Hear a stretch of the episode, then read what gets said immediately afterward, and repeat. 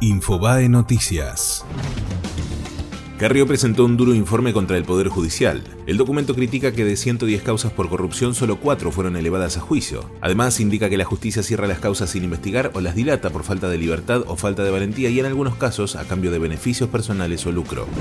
Vidal explicó por qué no adoptará el nuevo protocolo de las fuerzas de seguridad. La mandataria sostuvo que en la provincia de Buenos Aires existe desde 2006 una ley que regula el uso de armas de fuego en la policía que es bastante similar a lo que propone Patricia Bullrich. La familia de Santiago Maldonado no recibirá más ayuda económica del Estado. Luego de que la justicia determinara que no existió desaparición forzada, el Estado dejará de entregar dinero a la familia del tatuador. En 11 meses cobraron más de un millón y medio de pesos para solventar viáticos, hospedaje, gasto de defensa y honorarios de un perito forense. Rosario Central se consagró campeón de la Copa Argentina. El canalla empató 1 a 1 con Gimnasia y Esgrima de la Plata en los 90 minutos. En los penales, el equipo de Bausa ganó 4 a 1 y logró su primer título federal que además le da un pasaje a la próxima Copa Libertadores. La Cámara de Apelaciones de la Conmebol rechazó el pedido de Boca Juniors. El club había apelado la decisión del Tribunal de Disciplina que había castigado a River con dos partidos sin público y con una sanción económica. El Ceneice pretendía que se lo declare campeón. Ahora le queda una última instancia ante el Tribunal Arbitral del Deporte.